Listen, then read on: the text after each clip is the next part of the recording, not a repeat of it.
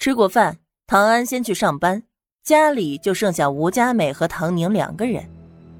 吴佳美这才有机会问出来：“唐宁，你怎么知道会出事啊？”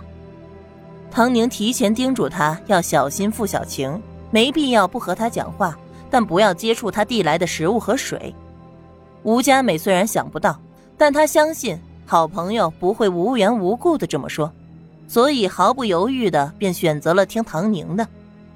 那天晚上，傅小晴和他讲话，就被他三言两语的给怼了回去，让他没机会再靠近他。果然，第二天刘翠翠就出事了。刘翠翠就睡在傅小晴的上铺，两个人的关系还可以。还真被你说准了，真的出事了。你说，会不会真的是傅小晴啊？他胆子也太大了吧！我可说不准，我又不是什么半仙儿，什么都能算着。我只是觉得他不安好心，防人之心不可无，所以我才提醒你一句。我今天看见有同学出事，我也吃了一大惊呢。这样啊，刘翠翠真是可惜了，她平时成绩一直都很稳定。吴佳美忧心忡忡的。不过，男队那边怎么也有事儿啊？比咱们女队还夸张。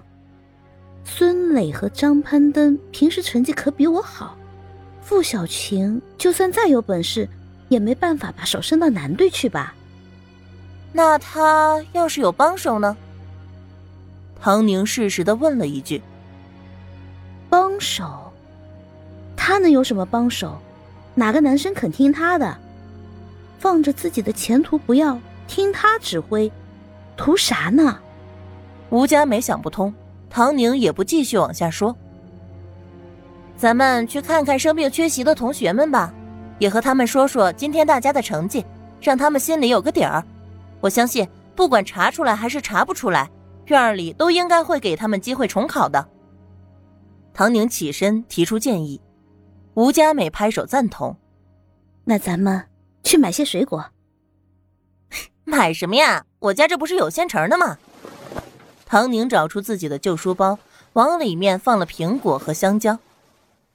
哎呀，说好我们两个去看病，只有你一个人准备东西，多不好意思。吴佳美的手里也被塞了个布包，唐宁直往里面装。哎呀，咱俩谁跟谁啊？别瞎客气。两个人先去看了刘翠翠。刘翠翠刚刚睡醒，她打了针好多了，此时一脸的失落，心里难受的饭都吃不下去。唐宁，吴佳美，你们来了。看到同学来看望他，他强打起精神招呼：“刘翠翠，你好点没？”吴佳美把水果拿出来，放到病床旁边的柜子上。唐宁看了一眼没有动过的饭盒。是医院的饭不好吃，哎，早知道我就给你带饭了。刘翠翠平时的性格也比较腼腆，也就是和下铺的付小晴多说几句。唐宁和吴佳美对她来说都是一般关系的同学，没想到他们这么为她着想。你们，谢谢你们，你们真好。他说着，眼泪就掉了下来。你哭什么啊？别哭了，别哭了，大家都是同学，应该的。吴佳美最是热心肠，连忙上前给刘翠翠擦眼泪，还安慰她。其他人啊，估计下午就来看望了，到时候你还哭不过来了呢。唐宁，你说是不是？我看不一定。唐宁突然说，吴佳美和刘翠翠都看向他。翠翠。我们今天的选拔成绩已经出来了。刘翠翠黯然低下头。你们肯定考得很好吧？通过了，恭喜你们。可惜他没有机会了。并没有。唐宁摇头。怎么可能呢？刘翠翠大吃一惊。唐宁可是一流的，他内心里唐宁就是最高目标。就连吴佳美也是中上，虽然平时训练没有她稳定，但努力一下也是可以选上的。领导们高度重视你和孙磊、张攀登的事情，现在正在调查。唐宁靠近刘翠翠，低声说道：“如果调查结果出来，你们的突然生病并不寻常，那你们就有很大的机会重考，到时候成绩放在一起排名，再择优录取。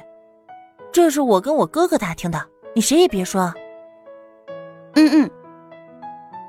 刘翠翠点头如捣蒜：“我真的还有机会？这就要看你了。我们都知道。”你平时的表现都很好的，你最近都吃过什么，用过什么，或者有人在你不知道的情况之下做了什么，你都要好好的想想，尤其是昨天晚上到今天的这个时间。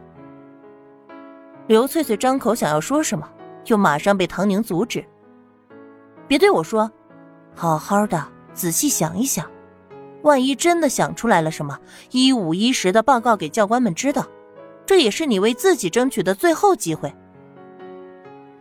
吴佳美站在一旁听着，唐宁也不避讳她。难得的是，她也不多嘴，就看着门口，安静的把风。别多想，好好养病。唐宁说完，拍了拍刘翠翠的手背。对了，翠翠，要不要我给你带饭啊？吴佳美也跟着发问。得知自己还有机会。刘翠翠之前的颓丧一扫而空，肚子也自然的饿了。不用不用，医院食堂的饭菜挺好的。他拿起一旁的饭盒，一口一口的吃起来，脑子里却在仔细想着：昨晚到今天，昨晚到今天。慢慢的，脑子里浮现了一些细节和线索。唐宁和吴佳美走出病房，走到二楼去看孙磊和张攀登，还是一样的程序：放下水果，告知选拔成绩，稍微透露一些领导们可能会做出的决策。两个男生倒是不用他说太多，一点就透。人家本身就有疑虑，吃的都是食堂的饭菜，喝的也都是同一个打水点打的水，怎么就他俩拉肚子呢？还不是普通的拉肚子，直接拉成了痢疾。输了半天的液，这才稍微舒服了一些。两个男生早就私底下交流过，这会儿听见唐宁的话，心头的疑虑更大。走出医院，唐宁拉了拉吴佳美的衣袖：“，你都不问我的，问你什么？”吴佳美瞄了他一眼：“每个人都有自己的做法，我就算是你的好朋友。”也不能事事都干涉你呀，我只知道你不会做坏事，你是想要帮助同学，不就够了吗？吴佳美，你真是太可爱了。唐宁挠他的痒痒，这种不用多说废话就能被对方理解的感觉，可真是太棒了。